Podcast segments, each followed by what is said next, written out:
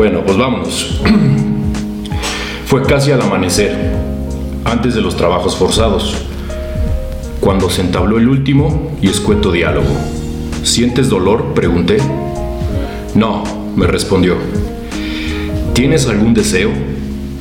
No, volvió a responder. ¿Quieres decirme alguna cosa? No. Entonces lo besé y me fui. No lo volvería a ver con vida. Extracto del libro del hombre en busca del sentido de Víctor Frank. La reflexión, amigos, es como viene.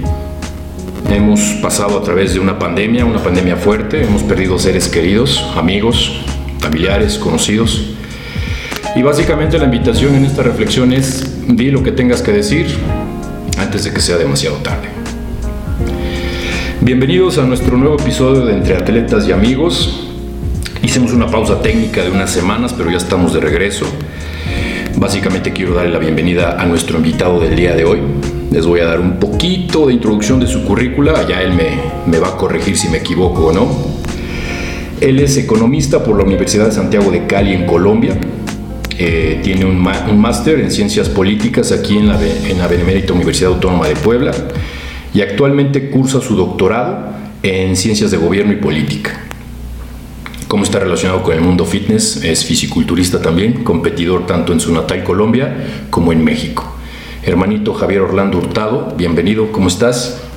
Muchas gracias por venir. Excelente, ¿no? Muchas gracias a ti por la invitación y pues todo un placer, un privilegio compartir con todos los, los seguidores y bueno, aportar un grano de arena a esta experiencia que creo que desde el momento que me dijiste eh, qué consistía el canal, yo dije, maravilloso, o sea, quiero tener la oportunidad de, de contribuir con, con, esa experiencia de vida que este, humildemente su servidor aquí tiene para ofrecerles a ustedes y bueno, pues encantadísimo. Gracias hermanito, bienvenido. Pues para empezar, la raza que nos sigue en redes sociales, ¿quién es Javier Hurtado? Bueno, Javier Hurtado, Javier Orlando Hurtado Díaz, este es una persona que, le que se describe mmm, con muchos adjetivos, pero prefiere más que las personas que lo rodean lo adjetivicen. Eh, soy de las personas que creo que este, a veces uno se describe y ni uno mismo se conoce, ¿no? Exacto. Es una cuestión tan, tan compleja esa pregunta, el, el quién soy, eh, ¿cierto? Había un filósofo que le preguntaba una vez, eh, decía, em, ¿quién, es, ¿quién eres tú? Y decía, soy Raúl. No, Raúl, no te estoy preguntando tu nombre, ¿quién eres tú? Ah, soy un médico, no te estoy preguntando tu profesión. ¿Quién eres tú? Esa pregunta es, yo creo que si uno mira el sentido estricto, genuino y puro de la pregunta, es supremamente compleja, ¿no? Pero bueno, sin irnos a filosofar todo ese tipo de cosas, diría que soy una persona que viene, que llegó a México, llegó, bueno, ha tenido la oportunidad de vivir en varios países y aprender de cada país una experiencia muy nutritiva en cuanto a la formación de un ser humano. ¿no? Eh, ser humano lo defino como alguien con profundas imperfecciones, con una serie de falencias, pero, pero ante todo ese tipo de altibajos que tiene su vida, tiene una recuperación. De la resiliencia que tiene cada oscilación en su vida, tanto como arriba como abajo, lo describe como una persona, ¿no? Y en ese orden de ideas, este, yo podría decir que soy un ser humano eh, con muchas falencias, pero con muchas ganas de aprender, de seguir conociendo la cultura mexicana, de seguir uh, aprendiendo de todos mis seres queridos. Este, no a pensar yo que hoy tendría esta oportunidad de coincidir contigo en esta entrevista claro. y, y, y, yo llegué aquí sencillamente estábamos en el gimnasio entrenando, ¿no? Y, y pues como que nos vemos en ese escenario y luego adelantamos la máquina del tiempo, estamos juntos aquí en este momento, pues creo que es algo magnífico, maravilloso. Entonces, este, en ese orden de ideas, yo podría decir que soy una persona con muchas ganas, muchas ganas de conocer, de conocer el mundo, de conocer amistades, de conocer las diferentes facetas que tenemos como seres humanos Y bueno, seguimos en este mundo que es imparable de conocimiento. Nos morimos y seguimos y no terminamos de conocer ni una milésima parte, ¿no? Entonces, pues ese soy yo. Exactamente, lo comentaste bien, de hecho eso, conócete a ti mismo, decía el oráculo de Delfos ya desde la antigüedad, ¿no? Que es la reflexión máxima. Y bueno, al final muchas veces terminas pasando por esta vida y realmente no supiste quién eras, ¿no? ¿Qué te dedicas? ¿Qué te gusta? Tus pasiones son una cosa, te dan adjetivos, como bien lo comentaste. Pero ¿quién es? Bueno, es una pregunta, si nos vamos a filosofar, bueno, no vamos a acabar, ¿no? Pero vamos a entrar en materia. ¿Cómo estás relacionado con el mundo fitness? Ya dije que eres competidor, pero tú en tus propias palabras, ¿cómo estás relacionado con este medio? Sé que también eres modelo, tienes ahí este, un estuche de monerías, mi amigo, cuéntame. bueno, eh, yo me escribo como una persona que, ¿cómo llegué al mundo fitness? Más bien yo creo que el mundo fitness llegó a mí. Eh, yo eh, provengo de un pueblo, se llama Santander de Quilichao, está a una hora de Cali, Colombia, la capital mundial de la salsa. Exacto, bailarín. no necesariamente soy un buen bailarín, pero me gusta. Eh, estás, fíjate, yo le digo a mi novia, me dice, a mí me encanta cantar, pero no cantas, pero me encanta cantar. Entonces yo creo que a ti te encanta bailar, pero no sé bailar, pero me encanta bailar. La actitud ante todo. Exactamente, de eso se trata esto, de la actitud, ¿no? La postura anímica que asumes ante la situación. Así es. Bueno, entonces pues tuve la oportunidad de, bueno, en Colombia es muy costosa la educación superior y pues empecé a estudiar ingeniería en una universidad pública, ingeniería electrónica. Tuve un accidente con un condensador y dije, esta carrera no es para mí no continué en ingeniería electrónica. Luego, yo siempre había querido estudiar algo relacionado con el sector financiero porque yo veía un vecino que salía encorbatado y todo el mundo, adiós doctor y todo el mundo, ¿no? Entonces decía, yo quiero ser como él. Claro, ¿te inspiró? Me inspiró la mera presencia y pues era un joven, pues sin muchas digamos, sin muchas cuestiones definidas, ¿no? Y un adolescente. Y pues quiero estudiar economía para ser como el gerente de un banco y todo ese tipo de cosas. Y entonces llegué, empecé a estudiar economía en una universidad privada, pero en Colombia es muy costosa la educación superior. Y entonces, eh, pues vengo de una familia media, estrato medio bajo, y dije, bueno, pues tengo que buscar la manera de financiar mi educación porque no la voy a poder financiar eh, con los medios que me proporcionan mis padres. A mí mi hermano estaba estudiando también una carrera de educación superior privada. Entonces, en ese orden de ideas, mm, dije, bueno, voy a buscar una beca deportiva. Yo había sido futbolista profesional del Deportivo Cali. Y jugaste en la liga, Jugué en el Deportivo. El Deportivo Cali es un equipo de primera división, como el América de aquí. Yo, este, entonces, a través del deporte, y dije, pues financio con una beca deportiva la educación.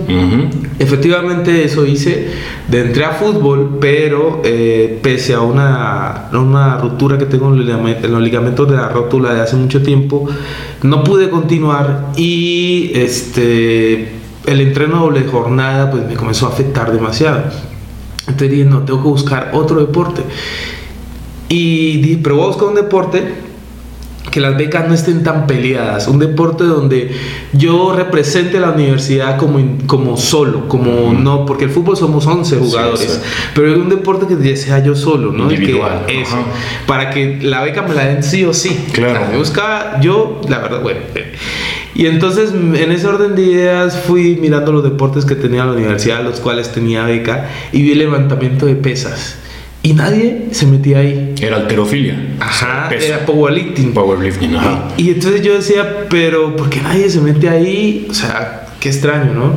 Y entonces fui con el entrenador y yo pesaba 43 kilos. O sea, era una. Delgado. Sí, súper delgadísimo. y entonces llegó allá y quiero hacer parte de la selección. Y él me miró de arriba abajo. Mm. Aguador no necesitamos en este momento. bueno, vamos a ver qué se puede hacer con esta, con este menudito de carne, ¿no? Como, como, con este huesito de, con esta con esta bolsita de hueso. exacto. Y entonces empecé a entrenar, empecé a entrenar y como y dio muy buena respuesta a mi cuerpo sin utilizar ningún tipo de ayuda ni ergogénica ni, ni, ni suplementación deportiva. Yo ni sabía que era una aminoácido en mi vida no sabía nada de eso. Y empecé a entrenar ya como a los seis meses yo ya pesaba ya 70 kilos. O sea subí casi el doble de mi peso corporal en seis meses sin tomarme una sola suplementación a punta de papita y arroz como decimos nosotros. Exacto. Y ya hacía parte de la selección, me hicieron un 50% de descuento a la matrícula. Y después dije, pero no es suficiente, necesito más descuento. Entonces a eso dije, ¿a qué más? ¿Qué más puedo hacer yo? Porque mis padres. Entonces, bueno, me meto a teatro. Y verdad, me metí a teatro. Entonces me metí a teatro y me dieron otro, otro, descuento. Entonces, entonces ya, ya metía. Pero entonces yo llegué a las pesas, no eh, fue más bien una cuestión de necesidad, no fue una cuestión de lesión. Entonces, pues mi cuerpo dio muy buena respuesta. Y como al año que yo llevaba entrenando, el, el entrenador de powerlifting me dijo, ¿por qué no te metes a fisicoculturismo? Y yo decía, pero yo veía a esos manes grandotes, punchadísimos, y decía, no, pues sí, ya agarré carnecita, pero pues no estoy no como para, tanto. para, ese nivel, sí, mucho voltaje. Claro. ¿no? Y entonces, bueno, me metí, él me dijo, no, yo te, yo, mira, te toca competir en nivel como amateur, ¿no? Y me mostró las Ajá, fotos con sí, sí, sí. Ah, ¿haces contra ellos? Sí. Los Usted ya me dijo más o menos así. Yo, Sí, bueno. sí, Y compito en un campeonato estatal de novatos y efectivamente quedó campeón. Te fue bien. Primera vez, yo no sabía ni posar. O sea, el entrenador atrás de los jueces me decía todo, No sé, haga esto, esto, vas a baja esto, sí. esto". y, cuando sí, campeón de estatal. O sea, no lo podía yo creer y, y ganarle a compañeros, a colegas que llevaban años compitiendo y yo llevaba pues era mi primera vez y no Claro. tenía ni, ni idea de cómo se echaba uno el brillo en el, en el cuerpo ni nada de esas cosas, ¿no? Sí.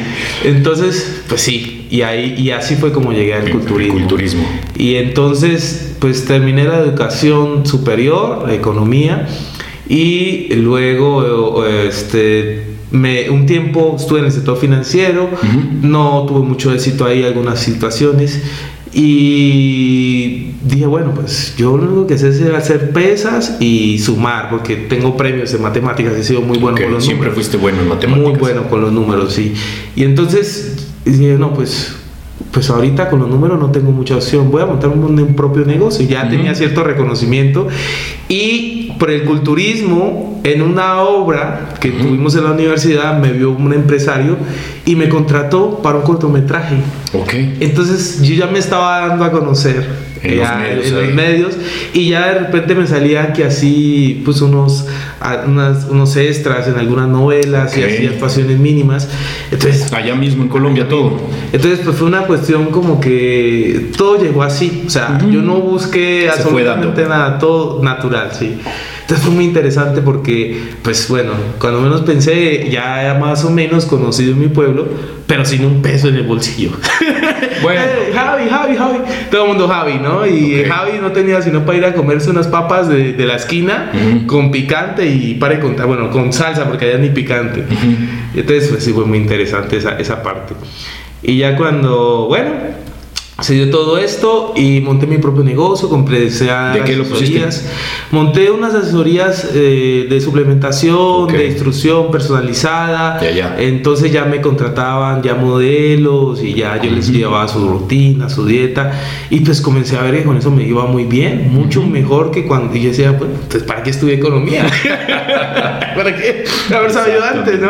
Pero bueno. Sí, sí, sí. Entonces me dediqué un tiempo a ese, a, a ese, a ese rollo, como dicen ustedes, del, del fitness, del culturismo, y pues a raíz de eso se me dieron mucho, se me abrieron muchas puertas. Ujú. De hecho, el hecho que yo esté aquí tiene que ver con el mundo fitness, porque la persona, ¿Ah, sí? la persona que conocí, me, eh, que me habló de las becas de posgrados aquí en México, la conocí en el medio del fitness. El fitness, ah, fíjate. Este, ella me dijo, mm, mm, de repente, yo también, ella daba clases conmigo en una institución y de repente la dejé ver y la encontré en el gimnasio y le, y le pregunté por qué no seguí dando clases. Dijo, no, es que renuncié porque me voy para México a hacer una maestría. Y yo, Ok. wow, qué bien, felicidades. No, pues te vas al extranjero a, a seguirte preparando, maravilloso.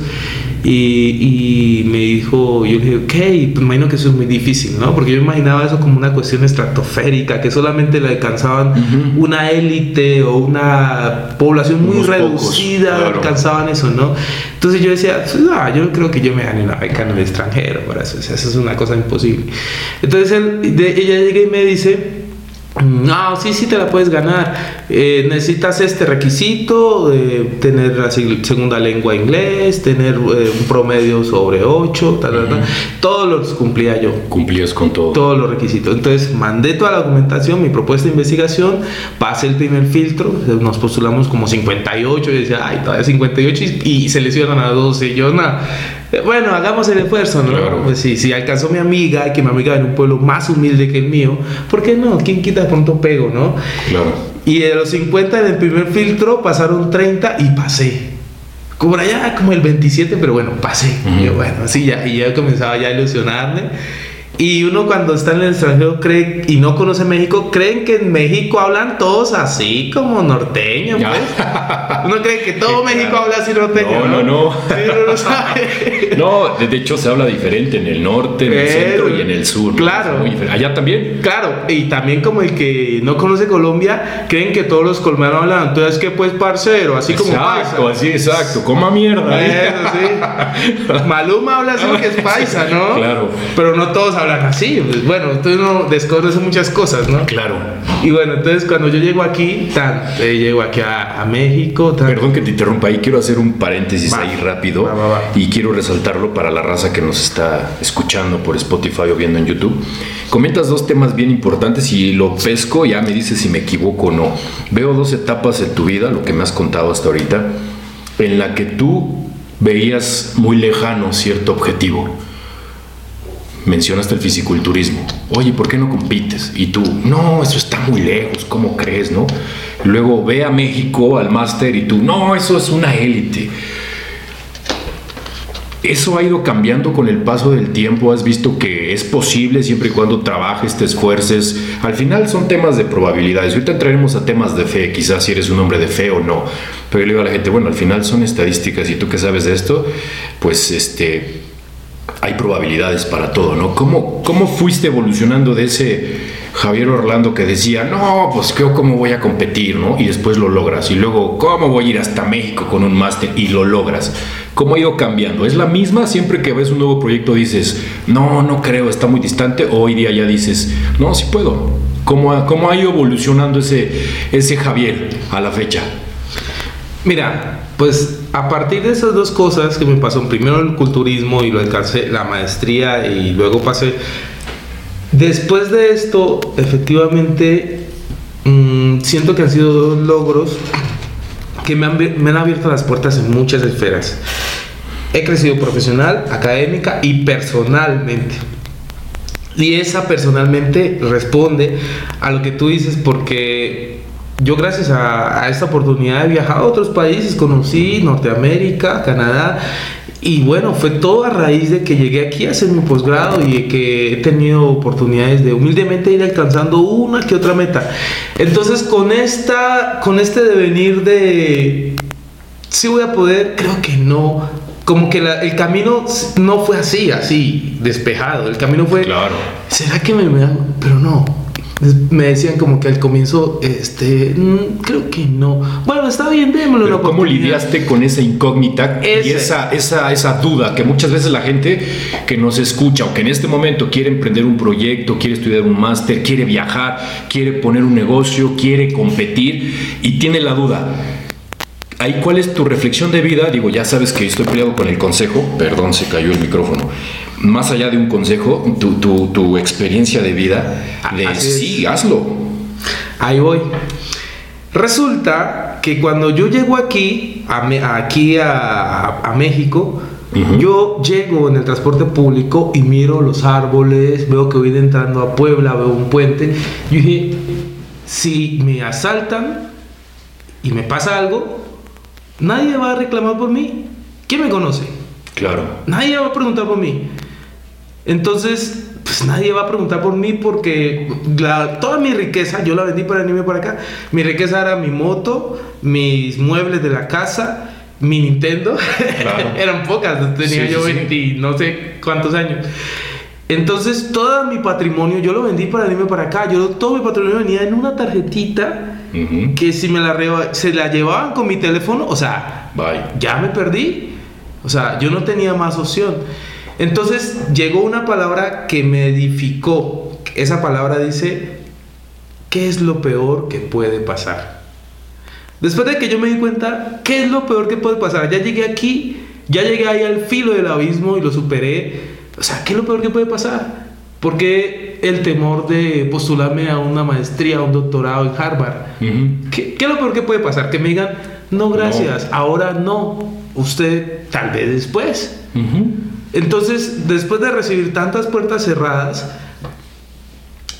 o sea, la vida te va a retornar esas oportunidades. Entonces, cuando comienzas a mirar el fracaso como una oportunidad de volverlo a intentar, Exacto. creo que eso es lo que a mí me ha dado mucho el motor. Incluso, no solamente en el deporte, incluso hasta con una relación sentimental. Claro una chica me dijo que no, yo, le, yo quería estar con ella. Entonces, yo le voy a dar este regalo. Hey, tú me encantas, te voy a dar este regalo. ¿Este regalo qué es? Mi relación, mi honestidad, mi amor, mi tiempo, todo, ¿no? Y si tú me dices, eh, no, ok, no te doy ese regalo, me lo quedo. ¿Por qué tengo que sufrir si me dicen que no? Que es lo peor que puede pasar, que me digan no, gracias. Entonces, si usted no quiere ese regalo, otra lo va a querer. Entonces, eso creo que ha sido una de las claves, la clave fundamental que me ha alentado a seguir adelante en este destino. Creo que eso ha sido. Exactamente, lo mencionas bien, ¿no? Porque realmente dice por ahí una frase muy famosa que el que ya perdió todo y no tiene nada que perder, pues es el que llega más lejos, porque realmente no, no tiene problema, sabe que ya tocó fondo y esa, esa palabra de qué es lo peor que puede pasar, que vuelva a tocar fondo, ya estuve ahí. ¿Qué le puede pasar a esa persona? Es el que más se arriesga, el que más lo intenta y la mayoría de las veces es el que más veces lo logra, ¿no? Y tú eres un claro ejemplo de eso, mi amigo. Bien, Torraza, ya regresamos después de una pequeña pausa técnica. Platicaba con el buen Javier sobre su experiencia, cómo es el fisiculturismo en Colombia, en las competencias, si hay esa hermandad, si hay ese celo, esa envidia que muchas veces se da, cómo, cómo es el fisiculturismo, lo que has vivido obviamente, tu experiencia en Colombia y en México. ¿Qué diferencias ves? ¿Qué es lo que tú encuentras ahí? Bueno, pues yo, yo en Colombia he participado desde mi, bueno, mi primera competencia fue 2009 y participé hasta el 2015. Estamos hablando de 6, 7 años de competencia. Y durante esos 7 años, eh, francamente, sí creo que hay una muy buena empatía. Bueno, luego a comparación de lo que he vivido aquí. Este, no es mérito, pues cada región tiene ciertas zonas fuertes, tiene ciertas fortalezas en los hábitos de convivencia y otras, pues cada quien tiene lo suyo, ¿no? Pero creo que algo que destaca mucho a Colombia es como la empatía entre los competidores. Digamos, este, las pocas oportunidades que tuve de competir con eh, atletas de alto rendimiento, digamos, ya la categoría senior, que fue ya lo último de mi etapa de competitiva en Colombia, efectivamente sí, muy buena empatía. Digamos, competí contra ti en la competencia hace dos años y, y te subiste a la misma categoría que yo y bueno, este, mucho gusto, un placer volverte a ver. Y, y lo bueno que hay allá es que hay un canal que se llama Zona Física, que por cierto los invito a que lo vean, el administrador de ese canal fue instructor mío, Zona Física, y en ese canal está como toda la evidencia de las competencias a nivel nacional colombiano. Entonces, como que queda registrada ahí la participación de cada atleta. Ahora, la experiencia que tuve en México, eh, llegué en el 2016, competí en Mister Puebla. Mm, no tuve la preparación con la misma seriedad tengo que decirlo, que la venía teniendo en Colombia, porque ahora mi rol ya no era de competidor, ya era estudiante de posgrado, becado, y pues tenía que yo cumplir con un cierto nivel académico, exigencias. cuestión de prioridades. Claro, la cuestión ahora era de que yo pues no dormía las 7, 8 horas diarias, me trasnochaba yo con lecturas, porque además hice un posgrado en ciencias políticas y pues yo no sabía ni quién era Porfirio Díaz ni, ni Claro. nada, ningún Plutarco Díaz Calles, yo no sabía nada de la historia política mexicana, Mexicana. y pues efectivamente me tocó que estudiar doble para poder estar medianamente al nivel de mis compañeros. Claro. Entonces, de entre, de entre ese tipo de cosas, pues sí, mi estilo de vida, pues sí, cambió demasiado. Entonces, ya competir, pues implicaba, pues también, pues una cuestión con las dietas, ya yo comía de horas por Sí, mi trabajo, mi exigencia académica. Entonces, efectivamente, mi nivel, pues mejoró demasiado, ¿no? Pero eh, de lo que yo, digamos, del comparando en términos de convivencia, creo que hay mucha empatía en Colombia entre los competidores. A diferencia de lo que te tocó vivir A aquí. diferencia de lo que he vivido en otras partes. Digamos Ok, así. ok.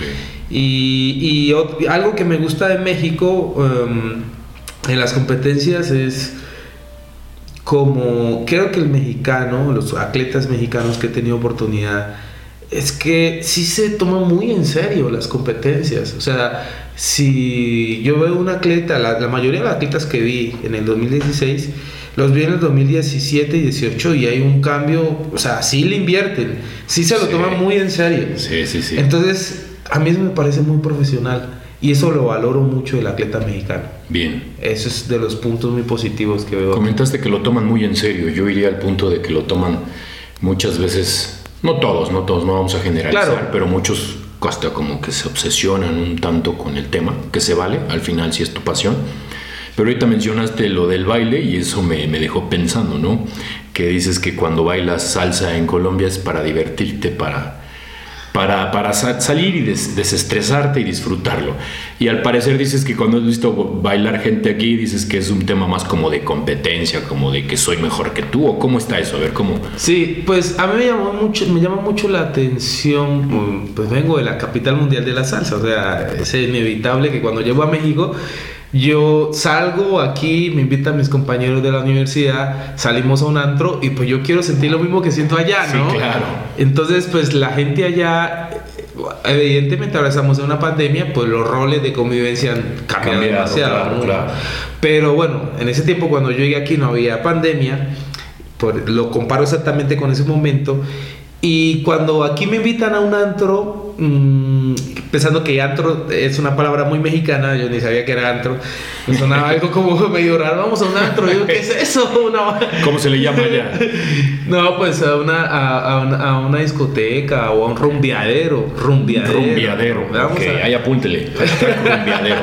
La palabra de... Hay otras palabras, de pronto mis, con mis colegas paisanos colombianos dirían, ese colombiano no está diciendo bien las cosas. Pero bueno, hay que nos comenten cómo se dice. ¿no? eso sí. Eh, pero bueno, este, cuando yo llego aquí, yo en Colombia salgo y no conozco a nadie, pero sin conocer sacamos uno a bailar. O sea, obviamente, pues uno mira con respeto, ¿no? Si Claro, está con claro. su pareja, pues no voy a ir a sacar a Claro, su claro. pareja, ¿no? Pues, o pido un permiso, bueno, no sé qué sé yo.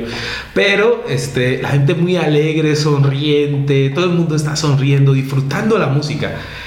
Y cuando yo llego acá, yo siento que es muy mecánico, no es como muchas vueltas, como, o sea, en mi país una pareja se me molestaría, literalmente se molestaría si yo le doy más de tres vueltas en una canción. Así. O sea, y aquí es como que el que más vueltas Es el mejor. como Eso sí. No, allá se baila la salsa de otra manera. No, la salsa es, creo que se siente más, es un momento más de como de- el cuerpo en, en general. Entonces, como que la filosofía del que sale a bailar allá sale a disfrutar de la música, del momento. Ujú. Y siento que aquí, cuando salía yo a bailar, pues tenían como otra filosofía, como, bueno, yo sé mucho, ¿no? Yo sé dar vueltas. Y bueno, se respeta, o sea, cada Claro. quien con su propio infierno, como dice. Exact- Exactamente. Bueno, próximo negocio de Orlando y mío. Escuela de baile colombiana con todo el sabor. Va que va. Tocaste un tema bien importante y vamos a ponernos, si no un poco serios, vamos a, a- a que nos compartas cuál es tu crónica de la pandemia, cómo la viviste. Nivel profesional, escuela, posgrado, bueno, doctorado actualmente, y a nivel atlético, como atleta, ¿cómo, cómo te afectó? ¿Cómo la viviste? ¿Cuál es tu crónica de la pandemia? Uf, yo creo que sí, efectivamente hay muchos matices y, y dentro de esos matices pues cambia mucho, mucho la perspectiva social, por lo menos. En mi vida laboral, efectivamente el, disminuir la convivencia social, el vínculo, pues también se neutralizan o se limitan mucho los códigos, los códigos de, de convivencia, el tejido social. Y el tejido social virtual tiene una cosa, y es que excluye. Pausa, pausa, para la raza que nos sigue, acuérdate que estamos ahí tratando de aportar algo. Definición de tejido social para la raza que nos escucha. Tejido social es un grupo que comparten diferentes intereses dentro de una determinada sociedad. Exactamente. Entonces, digamos, este, la raza que nos observa tiene ciertos pasiones, ciertos intereses afines con los que nosotros tenemos y compartimos. Entonces ese tejido es ese feeling, ¿no? Ese. Pero efectivamente ese tejido social no eh, tiene distinción de edades. Mis compañeros de trabajo son de 60, 70 años. Yo soy una excepción. Entonces, claro. entonces cuando llega a la pandemia, pues pero el tejido social excluye porque la tecnología, los medios, los, dispositivos tecnológicos, este, sí se ajusta muy bien a las nuevas generaciones. Pero, pero tenemos generaciones mayores que no tienen la misma facilidad para lidiar con esto. En pocas palabras, sí hay una cierta limitante, ¿no? Hay una cierta... Entonces, por más de que se tomen cursos de capacitación y ese tipo de cosas, pues en, una primera instancia hay pues una, limita, una limitante para una población importante. Exactamente. Entonces, en términos laborales, creo que hubo un choque social muy fuerte. Además que ni las instituciones, ni las autoridades públicas ni privadas están preparadas para esto, entonces tomaron muchas decisiones que fueron obsoletas, contraproducentes, eh, que fueron bajo la incertidumbre y que no funcionaron para nada y que se emitieron, se incurrieron más costos y por el contrario se resolvieron contagios, ¿no? Por el contrario se agravaron. Entonces se burocratizaron muchas cosas que no tenían nada que ver y se tomaron muchas decisiones que no. Diríamos que Mm, se, le se, le echa la culpa a que los partidos políticos. Yo creo que en última la humanidad no está preparada nunca para esto. se dice que el mundo no está preparado. El mundo no está preparado para Cuando estamos hablando que ya hubo una pandemia de, la influenza, ¿te acuerdas? Estabas yo creo que en Colombia cuando estuvo la influenza. Claro, pero diríamos que ese tipo de pandemias también, bueno, ahora la tecnología los vuelos. Los vuelos, o sea, de que el mundo hoy sea más internacional, también las enfermedades son más, internacionales, y viajan sin visa las enfermedades. Exacto. Entonces, digamos que si esta nueva pandemia se fuera dado 100 años atrás, a lo mejor se fuera quedado focalizada en un país, ¿cierto? Más controlado. Pero hoy un mundo tan global donde lo que tú haces se internacionaliza tan rápido. Se viraliza, literalmente. Entonces tiene sus pros y sus contras, ¿no? Entonces, en ese orden de ideas, digamos que en la vida académica tuve esa, esa sensación. En la vida académica, profesional, en la vida social, pues efectivamente es una cuestión de como impotencia, es como muchas emociones encontradas, porque tú dices, yo no me voy a dejar vencer, esa enfermedad no existe. O si existe, un día dice sí existe, otro día dice no existe, no me voy a dejar vencer, yo voy a seguir llevando mi vida común y corriente, pero no, o sea, efectivamente, toda esta sensación de de, incertidumbre, o sea, lo que haces te genera demasiada incertidumbre. No estás tranquilo, no estás tranquilo por nada lo que haces. Yo vengo sentado en el transporte público y veo una, un adulto mayor y quiero, no me quiero sentar cerca de él porque siento que lo voy a enfermar y de pronto se va a pasar algo y se va a, se va a morir, no sé, tantas cosas. Entonces, efectivamente, pues cambian muchos roles y surgen otros, ¿no? ¿Cuántos negocios a la quiebra? Exacto. Por lo menos lo que es sector terciario, diversión, este, todo lo que regula la conducta humana, hoy está excesivamente limitado. Los bares, los antros, los partidos de fútbol, el deporte, todos estos sectores que dicen políticamente hablando no indispensables, pero regulan efectivamente la conducta humana, pues están haciendo que también surjan otros fenómenos. Ahora, se están descuidando otras enfermedades que también se están agudizando, como la obesidad, como el, estrés, el estrés laboral, el desempleo, está, o sea, entonces todo es COVID. Hay países que dijeron, aquí vamos a neutralizar esa palabra. Países como Suecia, Suiza, no cerraron, no restringieron su población, tomaron otras medidas y están controlando el problema. Ahora, los países subdesarrollados están tomando decisiones que están afectando excesivamente la calidad de vida, que ya de por sí es afectada, ¿no? Que en esos países es muy poco prudente hablar de, crecimiento, eh, hablar de indicadores de calidad de vida, si históricamente hemos tenido una desigualdad social que ahora con esto se agudiza más. Se pone en evidencia, perdón que te interrumpa eso que ya platicábamos, ¿no? Esa clase alta, te, te acuerdas que lo platicábamos la última vez que nos vimos, de esa clase media que tiende a desaparecer, ¿no? Y que realmente no se ha apoyado a la clase media, que son los que realmente pueden ayudar a la clase baja a salir. Porque es más fácil pasar de clase baja a media que un media a alta, ¿no? Lo platicábamos, ¿no? Entonces realmente sí puso en evidencia, yo también creo, la parte que platicábamos también el otro día, sobre las deficiencias de los sistemas de salud, ¿sí? Eh, financieros de apoyo a micros y pequeñas medianas empresas, cuántas pymes no desaparecieron. Y realmente se dice que la magnitud y el impacto económico no se ha visto todavía, que viene una ola todavía más adelante, tanto de desempleo, de deudas, tarjetas de crédito sobregiradas y todo esto que engloba. Pero bueno, vamos al tema de atleta. ¿Cómo te afectó? ¿Seguiste entrenando en casa? ¿No? ¿Qué, hiciste? Eh, pues en una primera instancia traté de entrenar en casa traté, intenté, e hice mucho el esfuerzo por entrenar en casa, pero el que está acostumbrado a levantar sus mancuernas de más de 40 kilos, sus barras, sus discos, su sentadilla con casi 200 kilos, o sea, ahora levantar, qué sé yo, la olla pintadora, los garrafones de agua. No, no, no, eso no, eso es como eso es como el que toda su vida ha comido con picante y le traen algo sin sal, sin, sin, sin sabor. O sea, no te sacia por ninguna parte. Entonces ya tú dices, pues no, efectivamente. Entonces, en una primera instancia trata de, de hacer, tomar medidas alternas. Pero no, tú dices, no me voy a poner a improvisar, esto no sirve. Exactamente. Un clandestino. que casi no hubo, ¿verdad? Perfecto. Oye, hermanito, pues este, aquí vamos a un tema abierto. Eh, alguna reflexión, experiencia de vida.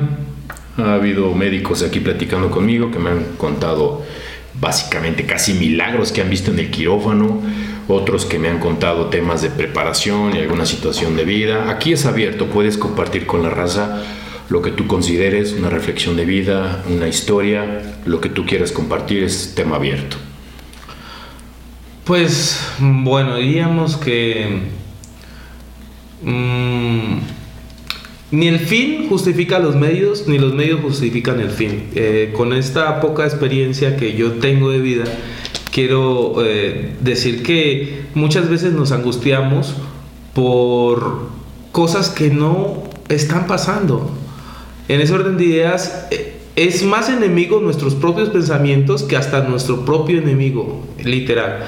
Entonces, bajo estas condiciones que estamos viviendo, hay mucha enfermedad mental y cada vez se están, eh, y lo revelan, el que el alto consumo de sustancias asociadas con el control mental, con el estrés, con el sueño, con todo ese tipo de cosas, están demostrando que hoy hay más, menos salud mental.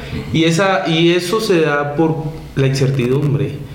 Porque la incertidumbre es una cuestión que está pues pegando fuertemente a todas las áreas, a todas las poblaciones. No diríamos que inclusamente solamente los, este, digamos, las poblaciones menos adineradas o los más vulnerables en términos económicos, sino que todos los sectores, todo, incluso las empresas poderosas que han venido al, de pique, ¿no? Entonces yo diría que pues ahora es importantísimo trabajar sobre sí mismo. Y algo positivo que destaco de todos estos tiempos es que el emprendimiento. Y es positivo y es negativo. Es positivo porque la gente que nunca pensó tener un negocio propio, que pensó siempre trabajar para un gobierno, para el Estado o para un jefe, claro eh, nunca se visualizó como potencia, como decir, monto mi negocio en que vender taquitos ahí en la esquina, ¿no? O en que sea vender ropa, ¿no? Entonces ahora todo el mundo es empresario. Y esa visión eh, ha empoderado a muchas personas. Y yo creo que eso ha sido muy positivo, porque ha demostrado una capacidad de resiliencia de la humanidad en general. Y más en esos países en vía de desarrollo. Pero algo negativo, y es que los economistas hablamos de algo que se llama mediano, largo y corto plazo. Entonces, en el corto plazo pueden darse estas situaciones, pero en el mediano y largo plazo la informalidad que se está eh, que está creciendo es una informalidad que no tributa impuestos. Exacto. Por ende, el gasto público también se va a ver afectado porque el presupuesto nacional va a disminuir. Entonces, esto es una cadena. Entonces, si el gobierno tiene menos presupuesto público, pues su inversión social también se ve castigada. Y estamos ante una situación donde necesitamos inversión social. Te voy a poner pausa porque ya sabes, yo sé que tú eres economista y eres muy técnico, pero pues hay raza que dice, oye, ¿de qué está hablando este tipo? La inversión social, estamos hablando de educación, seguridad, este, ¿qué más puede ser? Inversión social tiene que ver con todo lo que genera bienestar social. Educación, vivienda, empleo, salud, este, el empleo, pues tiene que ver por ahí con generar fuentes de empleo este, todo lo que tiene que ver con la integridad humana, el que invierta el gobierno, eso con el bienestar de su sociedad, eso es inversión social, ¿no? Me voy a regresar un poquito, perdón que te interrumpa, porque quiero, creo que es un punto muy rescatable. Comenzaste esta, este bloque que platicábamos sobre el tema del, de cómo la gente se está preocupando, ¿no? El tema mental. Y me recordó, apenas estaba acabando de leer un libro que ya he leído varias veces, pero que me gusta mucho, de Enrique Rey Pintado, un doctor, que decía de eh, el líder emocionalmente inteligente. Y él platicaba sobre él es geriatra y atiende a puro paciente de tercera edad. E iba a operar a uno. Me acordé de esa historia porque dijiste, ya te estás preocupando, ya estás pensando en lo que va a suceder. Y lo iban a operar. Operación a corazón abierto del Señor. Y entonces en esta charla que les da, porque la parte tiene, él es psiquiatra y trabaja otros temas mentales con, con las personas, y le, le preguntaba, ¿no? Este, ¿Está usted preocupado por su, por su esta operación a corazón abierto? Y este viejecito le decía, no, ni pienso en eso, porque es doble dolor. Me estoy preocupando ahorita cuando todavía ni llega el momento. Entonces, no, voy a vivir la vida, pero a plena, y cuando llegue el día de la operación, ese día, ese día me preocupo, ¿no? Y muchas veces es ese peso, esa frustración, ese tema de tolerancia a la frustración por todo lo que ha pasado, depresión, sentimiento de soledad, de abandono, y bien mencionas, da a todas las esferas, ahí no exime de estatus social, ahí les da a todos, ¿no? Entonces es un tema bien rescatable eso de preocuparse antes de que suceda. Es un doble sufrimiento, decía este Enrique Rec Pintado. Decía, es doble sufrimiento porque no ha pasado ya te estás preocupado, ya estás sufriendo. No, espérate. Y lo inverso, que él dice, ese sí aplícalo, cuando por ejemplo va a pasar algo que te beneficia o que te da placer ahí sí piénsalo porque dices, todo no llega el día y ya lo estás disfrutando, ¿no? Ejemplo, vas a, vas a entrenar pierna con los amigos y que dices, y con los compas vamos a entrenar, y lo estás disfrutando y es doble disfrute, no así cuando es algo malo, ¿no? Algo que pone en riesgo tu vida, como el viejecito este que decía, yo no voy a sufrir doble, pero sí voy a gozar la doble, voy a ver a mis amigos y estoy pensando que voy a reunir. Creo que esa filosofía es muy importante que hoy día se utilice porque la tolerancia a la frustración está bien canija y los chavos tú los puedes ver, cuánto suicidio, cuánto, cuánta gente tiene ahí problemas y tienen que buscar terapia, ya lo hemos dicho aquí, yo soy un promotor de que la gente busque ayuda y que vayan a terapia, no es mala, es buenísima, yo la he tomado en su momento, no sé si tú hayas tomado terapia en algún momento, siempre, siempre es bienvenida, ¿no? ¿No, no lo crees? Sí, sí, efectivamente, mira, hay algo muy importante, los países con más desarrollo, más crecimiento económico, no necesariamente tiene una población más feliz. Y lo demuestran. Países como Canadá, que tienen eh, el PIB per cápita, que es el Producto Interno Bruto por cada habitante. Este, esos países tienen el nivel de riqueza, un canadiense gana casi 7, 9 veces más que lo que gana un mexicano. Pero entonces, ¿por qué contra, irónicamente tienen las tasas de suicidio mucho más altas? Si se supone que gana muy, bien, ¿no? Entonces, ¿dónde está la felicidad en el dinero? Ahí hay una cuestión. Entonces, el dinero es felicidad, porque hay muchos países desarrollados que tienen riqueza, pero no tienen, no demuestran tener felicidad. Entonces, este tipo de cosas yo creo que, te digo, América Latina, en nuestros países han sido muy castigados en términos materialistas, capitalistas, pero a pesar de todo eso, la felicidad es subjetiva. La felicidad depende de cada quien y cada quien tiene un concepto de felicidad muy distinto. Y a mí algo que me... Que de felicidad y de éxito. Cada quien tiene. Sí, sí. De hecho decía, veía apenas un podcast también que decía de, no nomás la, decía, es que la felicidad es subjetiva porque cada uno tiene su, su, definición o su objetivo. El éxito también es subjetivo porque depende de cada individuo. Y luego estos dos, su relación con la verdad. O sea, si es verdad o no es verdad, porque la verdad tiene que ver con la realidad, ¿no? Que es otra vez, entonces vas felicidad, éxito, la verdad que se maneja y la realidad. Son términos bien diferentes. Ya en otra charla quizás podamos adentrarnos a esos temas, pero son temas bien importantes. Y, y tienen que ver con lo que está pasando actualmente. Michel Foucault, eh, psicólogo, psicoanalista y politólogo, decía que la verdad, decía Michel Foucault, la verdad es ¿Quién tiene la verdad? El poder mediático. Porque la verdad es la repetición de realidades direccionadas de acuerdo a un grupo social. Que lo los, medios, los medios de comunicación hoy dicen, Exacto. Eh, la vacuna es, es, está sirviendo en algunas partes, pero en otras partes está generando una reacción. Entonces hay un caos, hay un temor. Y mucha gente no me voy a vacunar. Porque, ¿qué hace el poder mediático? Impone la realidad, impone la verdad que quiere que crea toda una sociedad. Exactamente, no, y lo, lo mencionas muy bien, lo que platicábamos también sobre ese día que, que nos echamos la charla sobre sistemas económicos, que hablábamos de China y de lo que te venden los medios de comunicación, obviamente capitalistas, de qué pasa en China, ¿no? Lo que te venden de qué sucede en Rusia. Y puedes ver, no nos vamos lejos, aquí mismo en México cómo dos principales periódicos dan diferentes versiones de la misma de la misma información que tendría que ser neutral, pero no lo es porque hay intereses de por medio, tan solo del Estado, ¿no? Así es. Que cada que hay la derecha o la izquierda en el poder tienen a sus medios de comunicación que va a dar su información y lo que a él le haga promotoría. No así la oposición, que va a sacar sus trapitos al sol. Y es una guerra, ¿no? Y termina el sexenio y viene otro. Y así sucede no nomás en México, en todo el mundo. La manipulación de la información está impresionante hoy en día, hermanito. Pero bueno, para cerrar tu tema eh, de la reflexión, ¿cómo lo amarras? ¿Cómo lo cierras ese tema? Esa, ese consejo, bueno, esa, esa historia de vida que, que, compartiste con nosotros ahorita, que comenzaste diciendo a Maquiavelo, ¿no? El fin no justifica los medios y los medios no justifican el fin. ¿Cómo la cierras? Mm, pues yo creo que a veces nosotros eh, perdemos tiempo idealizando nuestras vidas, creyendo que lo que funcionó a, alguien y esa misma receta la vamos a utilizar para nuestras vidas. Y ahí es donde, donde dejamos de lado nuestras condiciones. Cada ser humano tiene sus propias habilidades, fortalezas, pero también sus propias limitaciones. Entonces cuando dejamos de lado esa parte humana, que yo creo que nos la recordó mucho la pandemia, esa parte, eh, no somos Superman, nos vamos a morir. O sea, aquí vamos a estar aproximadamente qué sé yo, la esperanza de vida de nuestros países oscila entre 70 a 100 años, no vamos a durar más. Y eso que 100 años y eso. O sea, yo no creo que no, yo no sé, pero yo creo que en 50 años ninguno de los dos vamos y probablemente de los que esté ahí viendo la bueno, grabación. si nos ven en el 2100, este, saludos amigos desde el pasado. Sí, muchas gracias por aquí estamos aquí, pero no creo que duremos, bueno, ojalá, no creo, pero ojalá.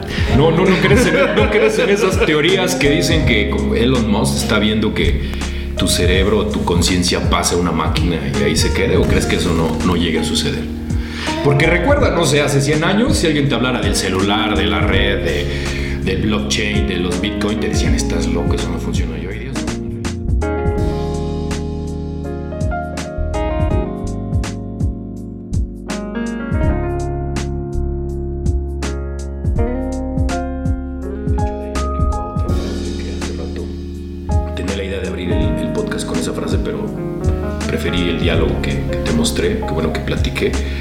Decía Martin Luther King en su momento, lo que Hitler hizo en Alemania en su tiempo era legal.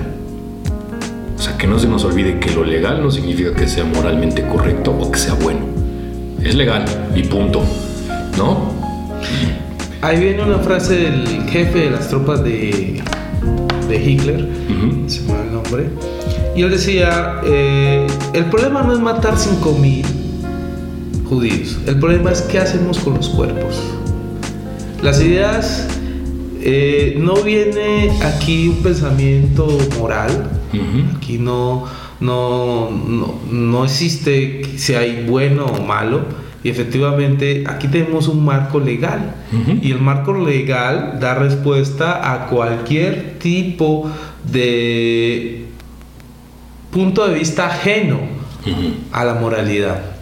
Entonces hay algo interesante porque por lo menos si uno se pone a ver, yo ahora estoy trabajando, ahora que pasemos antes, que pasemos a lo de los proyectos, con un tema de comunidades afrocolombianas. Y en ese tema eh, efectivamente el gobierno tuvo que generar algunas, algunos artículos, hacer algunas cláusulas donde adaptaba la cultura afro como una cultura diferenciada y la cultura indígena igual, porque para el indio, si el indio puede tener cuatro mujeres, él, dentro de su tribu, si está en capacidad de hacerlo, él no tiene que ser monógamo.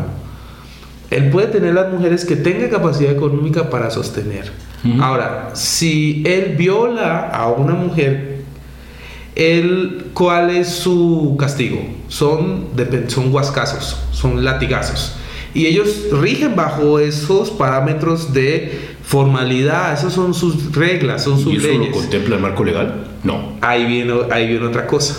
La Constitución Política Nacional no puede regir bajo sus estándares a esta población, porque esa población tiene sus propias normas de convivencia. Entonces, si él viola, pues tienen que darle sus 15 huascazos y la constitución política, aunque está dentro del territorio nacional, no tiene jurisdicción. Entonces, ese tipo de cosas, claro, causan conflicto si una... ¿Qué tal si una feminista llega a saber eso, no? Imagínate. Pues sí, ahora hacen manifestaciones por todo. Bueno, discúlpeme, la feminista, no me meto en esos temas, a no, no ahondar en eso, pero, pero ¿qué les parece? ¿Pero qué les parece si, ir a hacer una marcha allá? Las violan, ¿no? Pues sí. no, tan solo decía, también he escuchado otro podcast que decía, oye, ¿qué te parece si vamos a hacer un plantón en Rusia, no? A ver cómo nos va, ¿no? O en Medio Oriente, donde los derechos de la mujer pues, no existen, bueno, son nulos. O sea, eh, efectivamente, esa cuestión es que es muy polémica, ¿no? Sí, claro. Más bien cambiemos de tema. Mejor nos vamos a ir a otros temas, porque aquí el doctor ya se puso este, feminista y nos van a atacar, nos van a dar de baja el, el podcast. Sí, mejor sí, no, sí, mejor perdónennos, este, no nos echen hate. Estamos platicando entre amigos nada más. Este, ¿En qué proyectos estás, mi hermanito, actualmente? Ahora, como Me decía- platicaste de ese. Pero Ajá. ¿cómo, cómo, cómo lo estás viendo? Ya no a detalle, sino a nivel macro, ¿cómo está ese proyecto? Pues es un proyecto que está en este momento, trabajar cualquier tema científico que requiera una convivencia eh, face to face, cara a cara, efectivamente es muy complicado. Porque hay que buscar apoyo de no solamente de las instituciones, sino que las comunidades estén dispuestas a trabajar con, y en ese momento todos los temas sociales Dame, pues, dame pausa, es que si no... no. Ajá. De- No, no, déjalo, déjalo, ahorita lo corto yo. Voy a darle algo. Sí, para que se calme. Sí. Amigos, eso es Oxy ladrando, no nos deja grabar. También quiere salir en el podcast, discúlpame hermano. Ahorita retomamos porque esa perrita es, Es mi hija y pues no, ni modo. no. Ahorita vamos a dar una chuleta para que se calme y retomamos. Entonces ahorita estás con... el- el- el- en este proyecto lo estás haciendo allá, para, tu, para Colombia. Ese proyecto, bueno, en realidad es mi tesis doctoral. Ok. Y el objetivo es que ¿Cuál es el nombre, perdón? Ese es este análisis del impacto socioeconómico de la política de seguridad de- democrática en los procesos de identidad afrocolombiana. Es decir, cómo una política que fue hace, eh, estoy hablando casi 10 años, un poco más, esa, ¿cuáles han sido sus efectos posteriores en materia de la autoridad afro?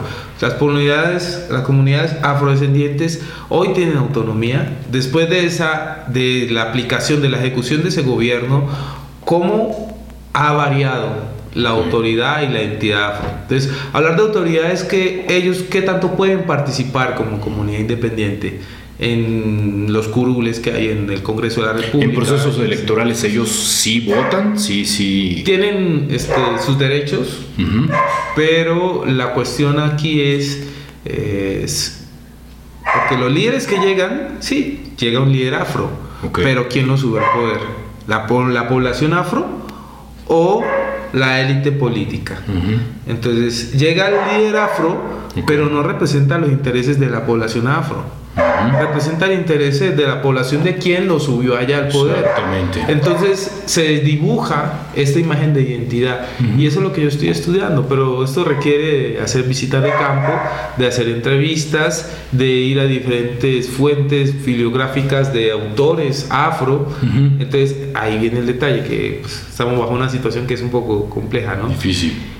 Pero este, sí, en eso yo estoy estudiando, porque es una población que históricamente ha sido muy vulnerada. O sea, surgimos bajo la esclavitud, en el contexto latinoamericano llegamos. De hecho, hoy mismo todavía estamos ejerciendo actividades económicas que nos impusieron la corona española. O sea, eso revela de la poca autonomía que hemos podido. Entonces, hablamos de resistencia, pero ese es un concepto, o sea, resistir pero hay algo más allá de resistir. Claro. Cuando yo resisto algo porque no tengo la capacidad de defenderme de eso, por eso lo resisto. Pero es tiempo de dejar de hablar de resistencia, es tiempo de comenzar a tomar iniciativa. Entonces, bueno, pues eso no lo voy a hacer yo, ni mis hijos, ni los hijos de mis hijos. Efectivamente, y pasa una cosa, un concepto muy interesante que se llama la plutocracia. Eh, y otro que voy a seguir ahí, más interesante que sigue pasando, que es el gatopardismo. El gatopardismo es que todo cambia para que todo siga igual. Entonces llegan al poder otros líderes, pero esos líderes son monitoreados por los mismos que han traído el poder de poder hegemónico. de interés, sí, claro. Entonces eh, es un detalle que